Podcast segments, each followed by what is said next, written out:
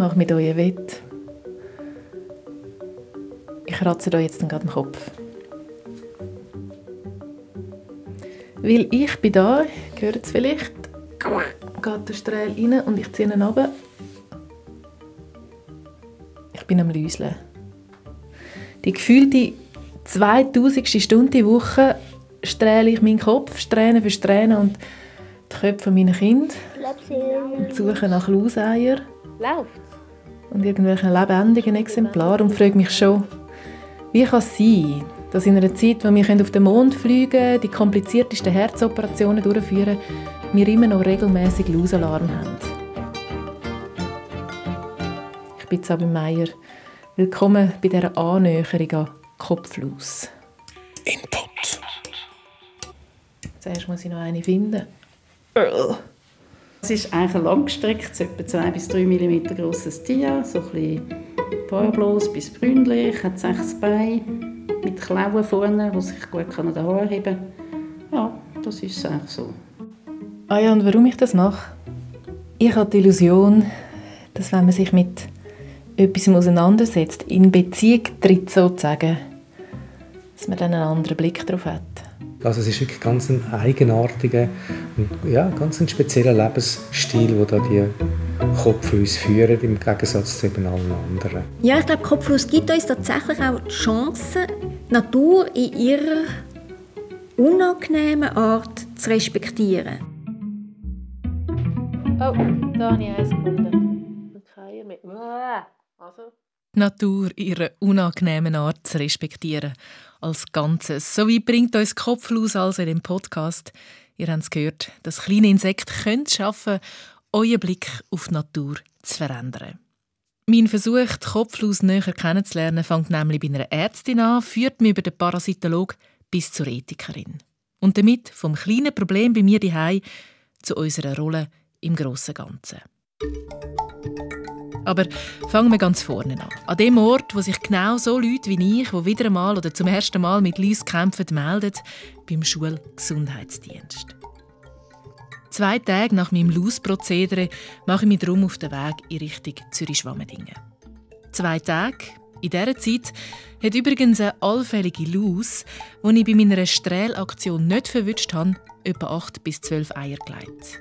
Im Ausleben, das etwa drei bis vier Wochen dauert, sind das dann gut und gern 100 Eier, die sie auf dem Kopf platziert. Also, zwei Tage später, mit oder ohne Eier auf dem Kopf, so genau weiß man das ja eben nie, zu Zürich schwammen. Guten Morgen. Ja, Schmied, grüezi. Ich bin ein bisschen zu früh. Ich bin mit dem Velo gekommen und habe einfach eine gewisse lange... Sabine Schmid ist leitende Schulärztin. Ich bin tätig in der, Sch in der Schulkreis Weidberg und Schwammendingen und bin noch zuständig für die Läuse. Das heisst, sie nimmt ab, wenn man in der Stadt Zürich am sogenannten Kopflausdienst anläutet und irgendetwas über die Läuse wissen möchte. Vom Besuch bei ihr erhoffe ich mir eine Einschätzung vom Lausproblem. Zuerst aber kratzen wir uns beide am Kopf. Also mich beißt es auch immer bei dem Thema, immer. wir müssen viel lachen im Gespräch. Etwas, was mir nicht nur bei ihr auffällt, sondern auch bei den anderen Fachleuten, die ich später treffe. Oder auch unter Eltern, wenn man sich austauscht. Das Thema Kopfläuse hat etwas Komisches. Es ist immer so ein gemischtes Gefühl, das man mit diesen Läusen hat. Also die Läuse sind halt, wie soll ich sagen, sie sind mega lästig, oder? Und eben, es beißt uns immer, wenn man von den, von den Läusen redet. Also es geht mir wirklich immer noch so, dass ich muss mich kratzen wenn ich über Läuse rede. Aber eigentlich ist es ja eine harmlose Sache, oder? Es überträgt keine Krankheiten, es ist... Ja, die leben einfach mit uns, oder? Und das machen sie sehr gut. So ein wie wenn man also aus einer Mucke einen Elefant macht. So ist unser Umgang mit der Laus leicht übertrieben. Vielleicht hat das Lachen aber auch mit Scham zu tun oder weil wir selber nicht glauben können, dass die kleinen Viecher uns so im Griff haben. Die Schulärztin Sabine Schmid und ich wir können nur Küche psychologisieren. Zusammen sitzen wir am runden Besprechungstisch in der schulärztlichen Praxis. Vor sich hat sie eine ausgedruckte PowerPoint-Präsentation, die sie bei Elternabend immer wieder zeigt. Die Laus das ist ein Dauerbrenner an den Schulen. Also das Problem ist, ist um. Es ist etwas, das die Leute beschäftigt und wo, es nervt auch, oder? Weil es ist etwas, wo man das Gefühl hat, man sollte es doch eigentlich in den Griff bekommen und man kann nicht, oder? Man, man bringt es wirklich, ja, man kommt es nicht in den Griff über. Aber schlimm, schlimm sagen die Kopfläuse nicht. Weil die Lust die überträgt nichts, also keine Kranken. Das ist einfach mega lästig. Oder? Es beißt ab und zu, es beißt nicht bei allen, aber es kann beißen. Es ist etwas, was viele Leute grusen. Also sie haben das Gefühl, oh, Läuse, das ist mangelnde Hygiene oder so. Und das stimmt überhaupt nicht. Läuse ist eigentlich ein Zeichen von sozial, oder? Man tut die Köpfe zusammenstrecken, man spielt mit anderen, und man hockt nicht den ganzen Tag irgendwo allein vor einem Bildschirm, da kommt man keine Läuse über, oder? Aber ähm, es wird halt schon oft mit ähm, ja, so ein bisschen grusig, oder? Gleichgestellt. Läuse sind nicht grusig, es hat nichts mit zu wenig Haarwaschen zu tun. Man muss übrigens auch nicht die ganze Bettwäsche waschen und alle Stofftiere in den Tiefkühler tun, wie ich lange gemeint habe, sondern eigentlich sind Läuse eine Auszeichnung für besonders soziale Kinder. Ein erster Sympathiepunkt, den ich mir gedanklich notiere. Und Läuse gibt es nicht mehr, wenn ich immer wieder höre und lese, sondern einfach in Wellen. Besonders wie gerade jetzt zwischen Sommer- und Herbstferien. Also, dass ich genau jetzt mit dem Thema komme und jetzt wieder Leute die habe, sagt, das überrascht sie überhaupt nicht. Nein, das ist eigentlich so das Normale nach den Sommerferien, oder? wenn alle so in die Ferien gehen und eben alle so ein Zeit haben und ein bisschen ähm, miteinander, ähm, ja, vielleicht noch im Camper oder im Zelt hocken. Also, ja, das ist sicher die Zeit nach der Ferien. Und kommt dazu, wie man später noch der Parasitologe erklärt, im Sommer haben wir das ideale Mikroklima für die Läuse. Es ist wärmer und weil wir mehr schwitzen, auch feuchter auf unseren Köpfen. Anscheinend lieben die Läuse, lese auf verschiedenen Gesundheitsfachseiten im Internet, wenn es irgendwo zwischen 28 und 31 Grad warm ist. Über das Jahr gesehen haben immer etwa 5 bis 10 Prozent der Kinder Läuse. Sie sind also eigentlich immer da. Nur, gewisse Kinder zeigen keine Symptome, sie beißen es nicht und darum merken wir es nicht. 5 bis 10 Prozent, das sind Zahlen vom Schulgesundheitsdienst der Stadt Zürich bis 2018. Bis dann hat man mit dem aufsuchenden Lausfachdienst jedes Jahr 13.000 Kinderköpfe regelmäßig kontrolliert. Oder wie wir amigs gesagt haben, die Laustante ist im Schulzimmer vorbeigekommen. 5 bis 10 Prozent heisst konkret 1 bis 2 Kinder pro Klasse. Die Läuse die sind also Dauergäste auf unseren Köpfen und ich frage mich, wieso man dann heute nicht mehr die Schulkinder regelmäßig kontrolliert, wenn es so viel davon gibt. Nur so würde man doch die Läuse in den Griff bekommen, vermute. Falsch denkt, korrigiert mit Sabine Schmid, man hat nämlich festgestellt, dass es einfach nicht so effizient ist. Und zwar ist es so, wenn sie ja die Läuse in den trockenen Haaren suchen, und das hat die Lustante früher gemacht, die ist gekommen und hat die ganze Klasse durchgestrahlt. Und ich meine, die Läuse sind natürlich nicht blöd, oder? Und warten einfach, dass da irgendjemand sie rausstrahlt. Also die, wenn da der Strahl kommt, dann verschwindet die ums nächste Haar und sie findet, also das habe ich mal wirklich selber ähm, kontrolliert, also dass man zuerst im Trocknen geschaut hat und nachher dann wirklich richtig mit, mit nassen Haaren und Conditioner und geschaut, wie viele Läuse findet man dann doch noch, oder? Und es ist etwa 50 Prozent, was sie findet im trockenen Haar. Also es ist eigentlich, wie soll ich sagen, ist eine falsche Sicherheit. Nur ab 50 Prozent. Die Laustante war also auch nicht so perfekt, wie ich das bis jetzt gemeint habe. Ich habe es geliebt, wenn sie mit den Nadeln durch meine Haare gestrichen hat. Wahrscheinlich auch, weil sie nie etwas gefunden hat, weder bei mir noch anderen Kindern, soweit ich mich mag erinnere. Und ihr, habt ihr Erinnerung an die Läuse oder die Laustante? Dann schreibt doch ein Mail auf input.srf3.ch. Und was natürlich auch schon damals das Problem war mit der Laustante, sie hat ja nichts gegen die Läuse gemacht, sondern nur gesagt, dass es sie gibt.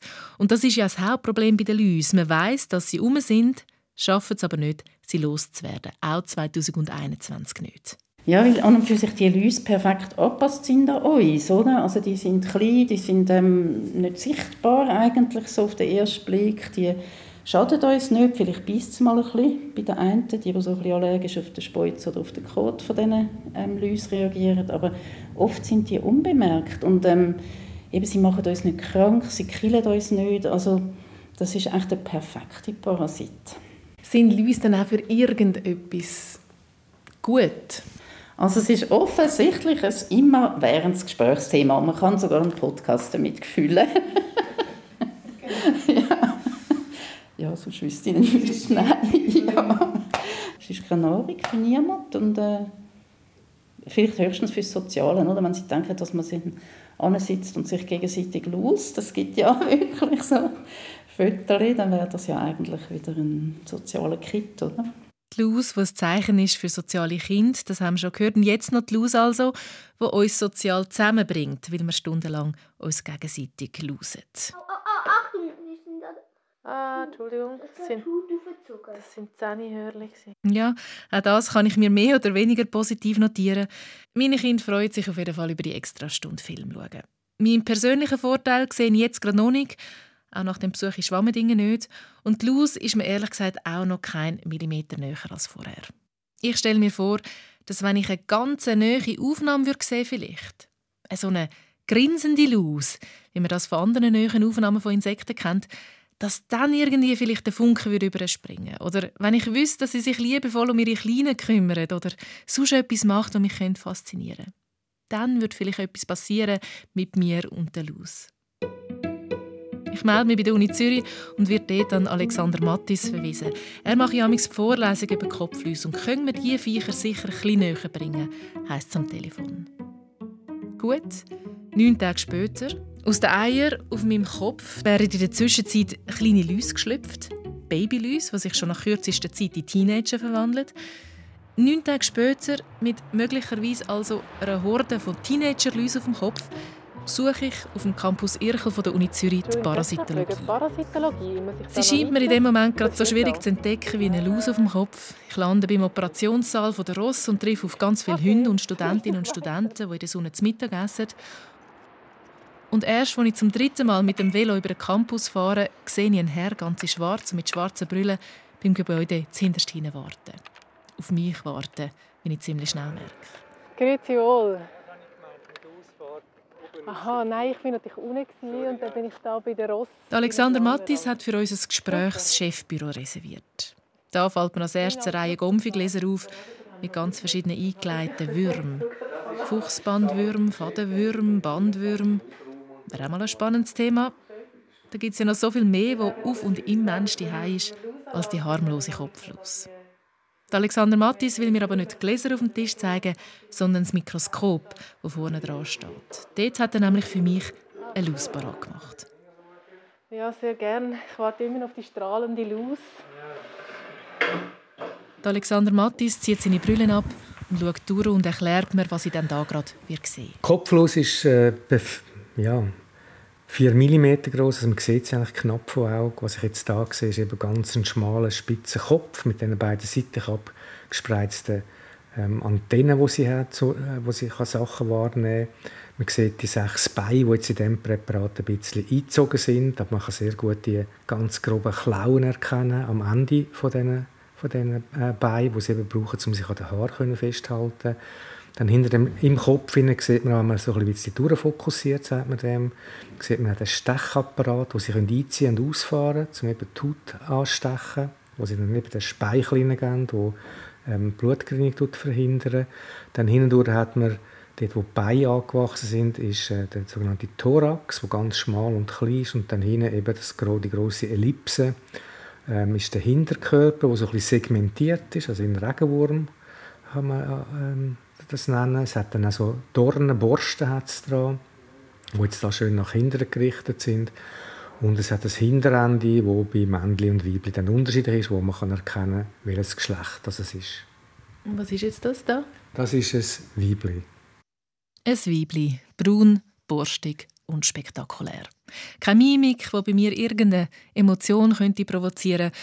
Kein Grinsen, nichts. Die Laus macht es einem schwer, um sie gerne zu haben.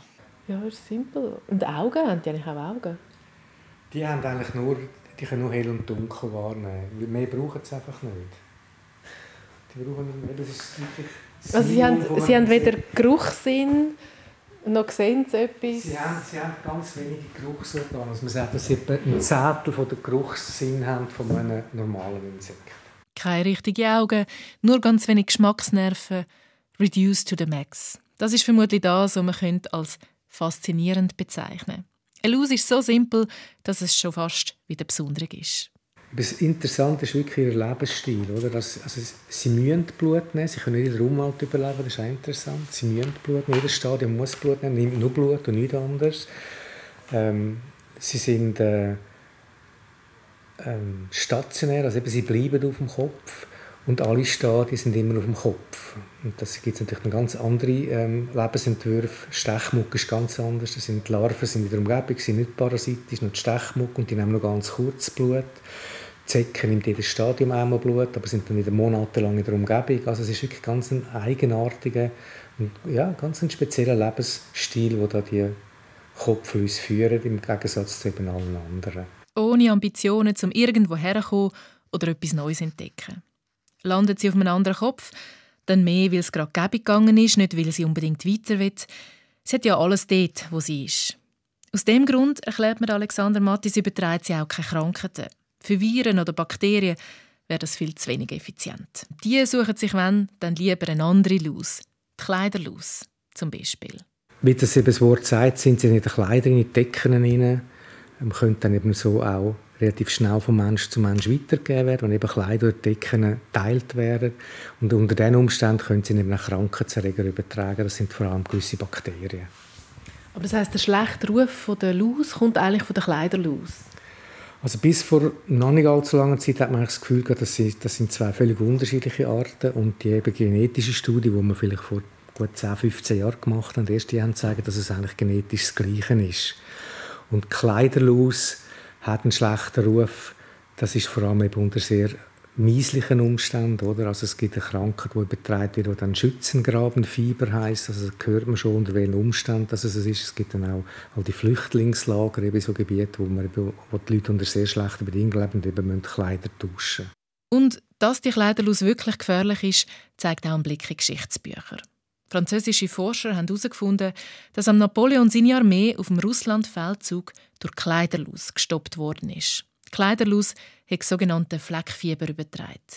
Andere Forscher haben den Ansatz dann später zwar relativiert und gemeint, Kälte, andere Krankheiten und der Hunger haben auch ihren Teil dazu beigetragen. Wie auch, es zeigt, dass Kleiderlüsse gefährlich sind und es erklärt ein Stück weit, wieso wir Kopflus vielleicht als etwas so Grusiges anschauen, als etwas Unhygienisches, obwohl sie das nicht ist. Weil wir sie unbewusst immer noch mit so Geschichten in Verbindung bringen. Es gibt übrigens drei Lausarten, die der Mensch als Wirt braucht, eben Kleiderlaus und Kopflaus, aber auch noch die sogenannte Filzlaus, die stehen vor allem im Intimbereich oder in der Brust und Achselhaar Die Filzlaus und Kleiderlaus sind aber im Gegensatz zu der Kopflaus in unseren Regionen praktisch ausgerottet. Wenn dann, dann tauchen sie am ehesten bei Leuten auf, die unter hygienisch schwierigen Bedingungen auf der Straße leben. Ob zu Zeiten von Napoleon oder bei meinen Kindern heute 2021, es zeigt, die Luz und der Mensch, die gehören, ob uns das passt oder nicht, irgendwie zusammen.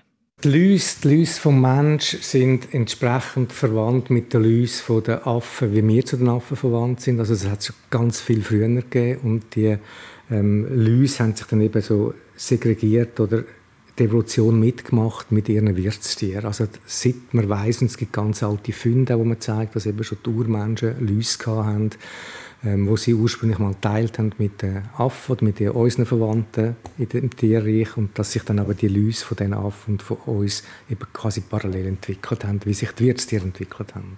Jedem Tier, und da zähle jetzt der Mensch auch dazu, also seine ganz persönliche Laus. Oder wenn man es überspitzt sagen nicht der Hund ist das treueste Haustier vom Mensch, sondern die Laus. Man könnte schon fast in die Versuchung kommen, eine emotionale Bindung mit ihr einzugehen. Aber nein, dann denke ich wieder an das Gekrabbel und die vielen Stunden Strählen und die vorwurfsvollen Blick vor rundum, wenn man irgendjemandem sagt, wir haben wieder Läuse daheim. Und finde darum, man könnte die Beziehung langsam beenden.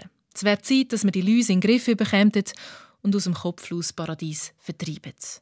Wir haben es nicht im Griff, weil es eben vielleicht ein Viertel oder so von den Kindern hat, wo einfach keine Symptome zeigen, wo man das einfach nicht auf die Idee kommt, dass man das muss eliminieren muss. Man könnte natürlich sagen, jetzt machen wir mal eine ganz große Kampagne, alle Kinder werden konsequent ähm, behandelt. In so Fall hat man dann immer das Problem, dass es die, dann in, äh, Resistenzen gibt gegen die Mittel, die man anwenden Und schlussendlich ist es halt eine Güterabwägung. Also lohnt sich der riesige Aufwand, um etwas bekämpfen oder versuchen zu eliminieren, wo eben eigentlich ein harmloses Problem ist, mehr oder weniger. Nehmen Sie es ruhig, ein bisschen gelassen, gehöre zwischen den Zielen die Botschaft vom Parasitologen Alexander Mattis. Werden das für Sie als Parasitologe ähm, ein Verlust, die Luz? Selbstverständlich. Also jeder, jeder Organismus, der ausgerottet wird, ist ein Verlust. Äh, das haben wir schon diskutiert mit anderen Parasiten, mit Würmern zum Beispiel. Die sind fast noch grusiger, also wenn wir Bandwürmer haben und so weiter. Und das ist auch die Frage, hat der Mensch das Recht, ja, die auszurotten oder nicht? Oder eben die Frage kommt dann halt immer, haben die doch nicht auch irgendwelche, irgendwelche Vorteile für den Wirt? Das ist ja eigentlich meine Zentralfrage, die mich auch zu Ihnen gebracht hat. Die Schulärztin hat mir gesagt, also Sie können sich nicht vorstellen, für was die soll gut sein Haben Sie da, Gibt es etwas, wo die Luz für etwas gut ist? Mhm. Läuse kommen bei Kindern vor, stechen, nehmen Blut, stechen die Kinder, die Kinder machen eine Immunantwort gegen die Läuse. Und eine Idee ist, dass die Läuse damit durch beitragen, dass das Immunsystem von Kind kann reifen. Also das Immunsystem von einem Neugeborenen ist relativ unreif, das braucht Infektionen, das braucht Auseinandersetzung mit der Umwelt und die Luz trägt dazu bei, dass eben die Kinder ihr Immunsystem entwickeln können. Also das heißt, nach der Schulärztin habe ich mitgenommen, okay, meine Kinder sind sozial, darum haben sie Luz. Mhm.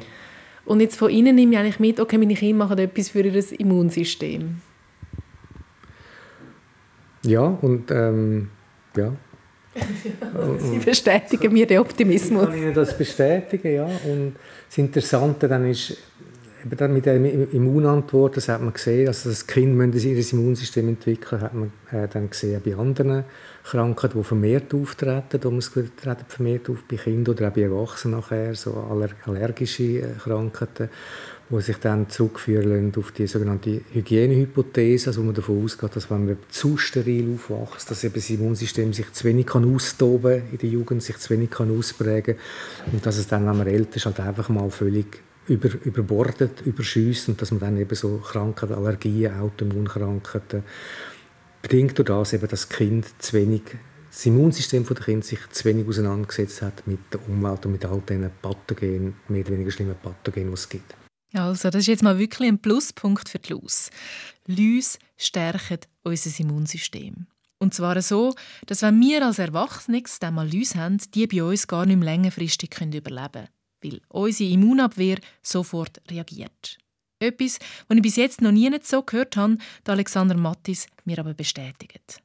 Das heisst, wenn man als Adulte einmal eine Lus hat, und das ist sehr wahrscheinlich, wenn Kinder Lus haben, dass man einmal eine Lus hat, aber die können sich dann nicht mehr entwickeln auf eine, auf eine erwachsene Person, weil eben die erwachsene Person, die hat ein Immunsystem, eine Immunantwort, und wenn die Lus Blut aufnehmen, dann können sie das Blut nicht mehr richtig verdauen. Das heißt, sie sterben nicht sofort ab, aber sie können sich einfach auf eine erwachsene Person nicht mehr vermehren. Die Läuse haben bei mir als erwachsene Person mit einem trainierten Immunsystem allein keine Überlebenschance. Mein Blut ist ungeniessbar. Wenn ich mich also in Zukunft behandle, dann nur noch, damit sie nicht von mir zurück auf die Kinder gehen. Übrigens mit einer Geschwindigkeit von 23 cm in der Minute. Das heißt, bei einer Kurzhaarfrisur ist sie dann schnell von einem Kopf auf den nächsten, wenn sie das will. Ich kratze mich am Kopf und verabschiede mich von Alexander Mattis. Nach dem Besuch bin ich der Luz ein bisschen näher und auf dem Velo denke ich, Vielleicht sind die paar Läuse auf meinem Kopf gar nicht so eine Sache. Als ich aber am Abend wieder die Köpfe meiner Kinder kontrolliere und wieder Niesen entdecke, ist meine Begeisterung schon wieder weg.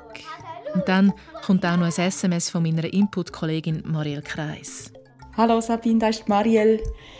Ist da wie ähm, jeden Morgen in meinem Bad und schaue sehnsüchtig auf einen Duschkopf, der im Moment trocken ist. Ich tue ja nicht duschen als Experiment für meinen Podcast. Und ähm, ich habe mich jetzt daran erinnert, dass ich gestern das Interview mit der Dermatologin, die mir gesagt hat, ja, es ist eigentlich extrem gut, wenig zu duschen und ganz mildes Shampoo zu brauchen. Das ist echt das, was unsere Haut braucht, dass wir sie nicht kaputt machen. Und ich habe dann an dich gedacht, du an deine Laus-Sendung, und habe die Dermatologin gefragt, ob das dann auch gilt bei den Läusen, dass es eigentlich am besten wäre, wenn man gar nichts macht. Und los, was sie mir gesagt hat. Also wir würden Kopfläuse auf jeden Fall immer behandeln, oder? Weil das beißt, Kinder können auch, äh, also jetzt gerade Kinder können auch kratzen, das gibt Wunden und Wunden führen weiterhin zu Infektionen, oder? Ähm, als Alternative, wenn man sich nicht will auf die Kopfhaut streichen, könnte man natürlich einfach das Haar komplett abrasieren, oder? Dann haben die Läuse nicht mehr zum drauf wohnen. Aber das ist dann natürlich wieder soziologisch sehr schwierig, oder? Gerade für Kinder, wenn sie plötzlich einen kahl rasierten Kopf hätten. Absolut. Ich also es gilt echt nicht das, was beim Duschen ist. Je milder, je feiner, desto besser.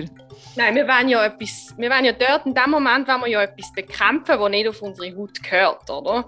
Ja. Und dann muss man halt einfach, das macht man ja dann vielleicht zweimal oder dreimal, einmal aggressiv dahinter und eine gesunde Haut erholt sich von, von diesen Mitteln dann auch im Verlauf der Zeit wieder. Also radikal dahinter. Danke für den Input von der Dermatologin aus der Marielle ihrer Input-Sendung, wo sie ausprobiert hat, was passiert, wenn ich eine Woche lang nicht dusche. Ihr findet sie noch unter srf.ch/input. Die Läuse müssen auf jeden Fall also weg, sagt die Dermatologin. Und ich bin drauf und dran, nochmal meinen Kopf mit dem teuren und stinkigen Lausmittel einzuschmieren. Wo mir noch eine Aussage von der Schulärztin in den Sinn kommt. Und zwar hat sie gesagt, dass gewisse Eltern so ambitioniert hinter die Läuse gehen, dass am Schluss tut mehr wegen der aggressiven Produkte leidet, als wegen der Läuse. Also auch da verhältnismäßig bleiben. Ich gebe also einem milden Conditioner nochmal eine Chance, aber ich muss schon sagen, ich wünschte mir, es gäbe ein Spray, wo das Thema für immer und ewig wird von unseren Köpfen schaffen und die Läuse definitiv ausrotten. Dass das der Parasitologe nicht gut findet, ja, das ist ja ein Stück weit logisch. Aber das Immunsystem könnte Kind ja auch mit einer Hampfle Dreck trainieren. Also dürfen wir, dürfen wir nicht die Viecher ausrotten. Das ist eine Grundfrage, die bei mir je länger je mehr im Kopf umgeistert. Eine moralische Frage. Und so führt mich die kleine Laus zehn Tage später zu einer wunderschönen grossen Villa im Zürcher Seefeldquartier als Ethikzentrum der Uni Zürich. Aus den Teenager-Läusen, die potenziell auf meinem Kopf sind, sind in dieser Zeit übrigens erwachsene, geschlechtsreife Läuse geworden. Das heisst, sie sitzen jetzt nicht mehr still und passiv auf meiner Kopfhaut und stechen mich alle vier bis sechs Stunden, um ein bisschen Blut zu saugen, sondern auch sie fangen jetzt an Eier zu legen. Eier, die mit einer wasserunlöslichen Flüssigkeit an die Haare geklebt werden. Darum kann man sie auch nicht einfach wegwaschen, egal wie gut man die Haare einschamponiert. Und schnell wird dann drum aus einer Laus 10 Läuse, 100 Läuse. Und wer jetzt sagt, hey, ich gedacht, du als Erwachsene bei dir könnt Läuse nicht überleben. Ja, stimmt, längerfristig können sie nicht überleben. Aber offensichtlich habe ich als Kind nie Läuse und darum noch nicht die passende Immunantwort. Es geht maximal aber eine Woche, versichert mir der Parasitologe Alexander Mattis per Mail. Bei Erwachsenen fällt man wirklich nur ganz, ganz selten, dann wenn zum Beispiel das Immunsystem geschwächt ist, ein exzessiver Lausbefall. Aber zurück zu der alten Villa. Dort erwartet mich Anna de Platzes Zemp. Und ich bin ursprünglich äh, Molekularbiologin, aber habe dann eben einen zweiten Ausbildungsweg in die Philosophie gemacht und interessiere mich jetzt sehr für ethische Fragen, die mit, mit biologischen Themen zu tun haben. Wie zum Beispiel der Laus und wie wir Menschen mit dem Insekt umgehen. Ich muss zugeben, ich bin mir zuerst ein schräg vorgekommen, einer Ethikerin mit meiner Laus-Thematik anzuleiten. Aber Anna Deplatzes hat sich sofort dafür begeistern Ja, ich glaube, Kopflos zeigt uns, dass die Natur eben nicht nur wunderschöne und romantische Seiten hat, sondern dass die Natur auch etwas ist, wo uns manchmal im Weg steht, wo manchmal unangenehm ist, aber dass auch das zu einem respektvollen Umgang mit der Natur gehört, dass man das akzeptiert und sich auf das auch einlädt. Also das heißt, Kopflos erinnert uns daran, dass Natur mehr ist als schöne Berge und verwunschene Wälder, sondern dass zur Natur eben auch Unangenehmes gehört, wie Unwetter, Unkraut oder eben Läuse. Und dass es mit Respekt vor der Natur zu tun hat, sich auch auf diese Seite der Natur einzulassen. Ich stelle mir das so vor wie in einer Beziehung, wenn es darum geht, auch die weniger angenehmen Seiten von einem Menschen zu akzeptieren. Und so falsch liege ich offenbar nicht, weil in beiden Fällen geht es darum, sich auf eine Beziehung einzulassen. Tatsächlich glaube ich, Beziehungen spielen da eine ganz große Rolle. Aber auch unsere Perspektive darauf, wie stark wollte ich mich auch darauf einleben, das, das Lebewesen kennenzulernen. Und ich glaube, was sie, genau was ihre Sendung jetzt macht, ist genau so eine Beziehung herzustellen, die dann eben auch ein bisschen differenzierter ist. Das heißt ja nicht, dass man sie muss lieben in allen ihren Eigenschaften, aber wenigstens nimmt man sie ernst und und ja, bewundert vielleicht auch gewisse Aspekte davon. Also ich finde, das, das ist ein sehr schöner Gedanke und hat eben dann auch mit einer gewissen Wertschätzung zu tun, ohne dass ich sie jetzt muss bei mir wählen oder? Weil bei allen philosophischen Überlegungen, auch sie hat keine Freude, wenn ihre zwei Kinder wieder mal Läuse heimbringen.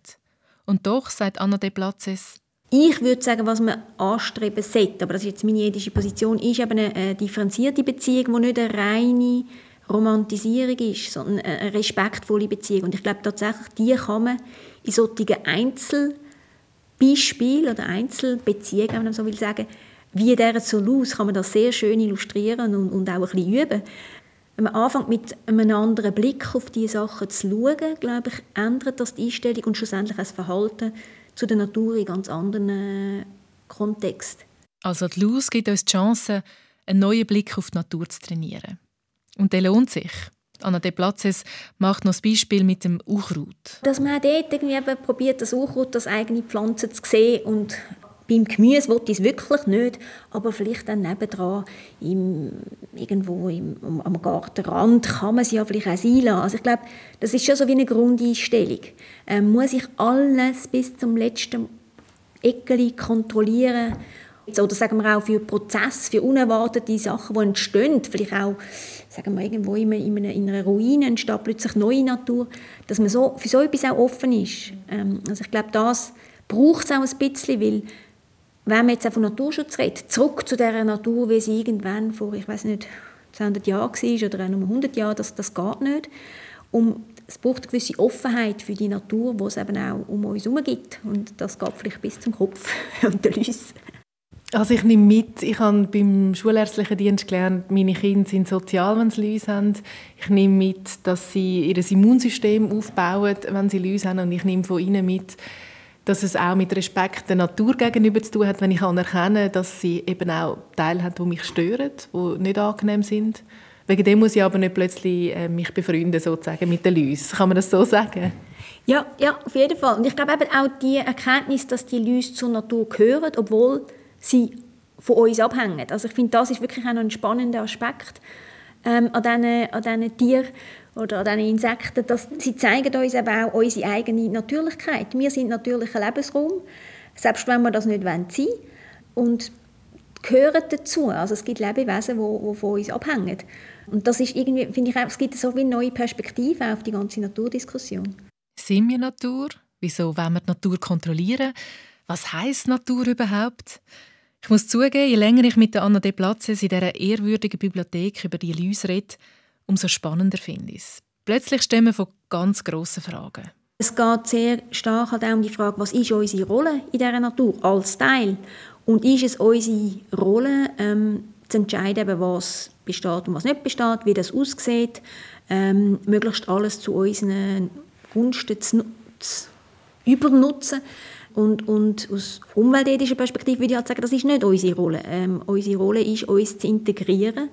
Ähm, was nicht heißt, dass wir uns immer müssen, dass wir uns unterordnen müssen, aber es heißt, man muss einen Weg finden, dort, wo, eben, wo wir unser Leben müssen schützen müssen, dann, dann, dass man dort die Natur durchaus und soll einschränken, aber alles drumherum muss man nicht kontrollieren. Was ist unsere Rolle in der Natur? Und nehmen wir die Natur ernst, so wie sie ist, oder nur so, wie sie uns passt? Wieso wollen wir alles im Griff haben? Die kleine Luz, eine Chance für die grossen Fragen. Und auch das gibt noch einen Sympathiepunkt mehr für die Luz. Und für mich Stoff zum Nachdenken, wenn ich das nächste Mal die Köpfe meiner Kinder strehle. Also, das ist zwei Tage später der Fall. Und trotz Annäherung an das kleine, simple Insekt bin ich froh, dass ich bei dem Check kein lebendiges Exemplar finde. So viel von der Kopflüse und mir. Entschuldigung an all die, die sie jetzt beißt und kratzt. Es lässt sich fast nicht verhindern. Ich bin Sabine Meier. Input. Und jetzt hat meine Input-Kollegin Marielle Kreis noch ein Anliegen. Das Mal geht es nicht ums Duschen, sondern um etwas ganz anderes. Ja, und zwar ist es so, ich bin schwanger und frage mich aktuell gerade, soll ich heiraten oder nicht? Und ich möchte über die Frage diskutieren. Also, ich möchte mich beraten von euch, zwar von einem unverheirateten Paar und von einem verheirateten Paar. Und für das Unterfangen suche ich noch ein unverheiratetes Paar mit Kind, ein Konkubinatspaar aus voller Überzeugung, womit man darüber redet, warum es sich gegen eine Heirat entschieden hat, gegen die Ehe entschieden. Wegen der Heiratsstrafe oder weil ihr die Ehe nicht mehr zeitgemäss findet. Vielleicht auch, weil Liebe keine Unterschrift braucht, eurer Meinung nach. Meldet euch bei mir mit ein paar Sätzen zu eurer Meinung via Mail auf input.srf3.ch. Oh. Da, ein ganzes grosses. Schau mal. Halleluja.